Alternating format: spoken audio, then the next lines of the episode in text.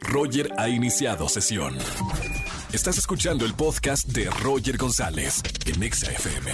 Seguimos en XFM 104.9 y como todos los miércoles y en exclusiva tenemos un adelanto de mi nuevo episodio de Comunidad Wimo y en esta ocasión hablé con una gran conductora y una compañera de televisión azteca de Venga la Alegría fin de semana, Gaby Ramírez.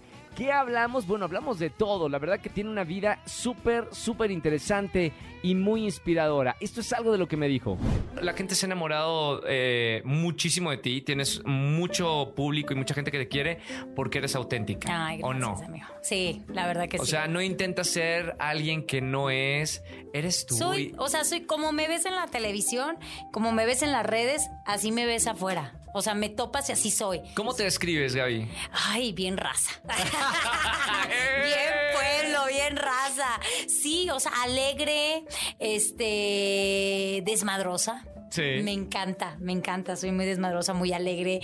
Em, no sé, sí, eso. Yo creo que ese sería eso. Ok, entonces en tu familia la, la única loca que se quiso dedicar a esto fuiste Sí, tú. pero antes yo no quería esto. Hasta que un día estaba sentada, yo en, en- en la, me acuerdo mucho, muchísimo, eso siempre lo, lo cuento porque me gusta mucho. Estaba sentada en la, en, en la sala y estaba, Sí. me acuerdo que mi mamá estaba al lado mío y luego estaba en la televisión y decía, ¿Quieres pertenecer a las muñequitas Elizabeth? Pues ven y canta, baila, brinca y esto y tienes tiempo para poder. Pues ven a hacer el casting y soy parte de las muñequitas Elizabeth. Y yo, ¡oh! no sé por qué en ese momento fue, yo quiero ir. ¿Qué te llamaba la atención? ¿La música? no la, sé, la... como- no sé, la música, como ver a, ver a la, O estar en la televisión. a la gente brincando, no, porque ni eso, porque nunca fui, nunca me interesó estar en la televisión, jamás, o sea, no, no me pasaba por la mente. Y le dije, "Ma- mamá, llévame. Pues me quedé, y ese mismo momento que me quedé, me dijeron, inmediatamente vete a arreglar porque te vas a subir a la camioneta, te vas a ir a la tele porque vas a bailar allá. ¿Cómo? Ya estás. Ese mismo día de la Ese audición. mismo día de la audición. ¿Cómo te llegó el, la oportunidad de entrar a Televisión Azteca? Fue por Hernán. Sí. Sí. Productor. productor, el productor Hernán, que ya me había buscado hace muchos años, pero no se hacían las cosas. Sí. Y yo, ¿qué pasa? ¿Qué pasa? Hasta que un día me buscó y me dijo, oye, tenemos esto para ti, es para Survivors.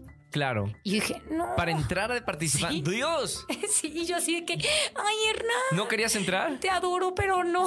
Y dije, no, pues ya valí. Ya valí, no, no me va a volver a hablar. Sí. Dije, bueno, ya, continué con mi vida, en mi programa, ahí, la, la, la, y luego me vuelve a hablar.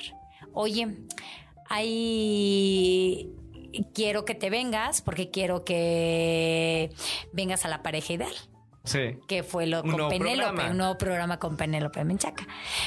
Y va a estar así, que mire, y yo, si le digo que no, ya pierdo mi oportunidad. Dije, Ya le dices que no a todo. Ajá, no, y dije, pues no está mal. Dije, independientemente si funciona o no, pues ya tengo un pie por lo menos allá. Claro. Y dije, es mi oportunidad. Dije, Gaby, a ver, tú viniste a México no para quedarte donde mismo. Viniste para crecer. O sea, tienes que arriesgarte. Si funciona, qué chido. Y si no, dale, párate y, y para arriba.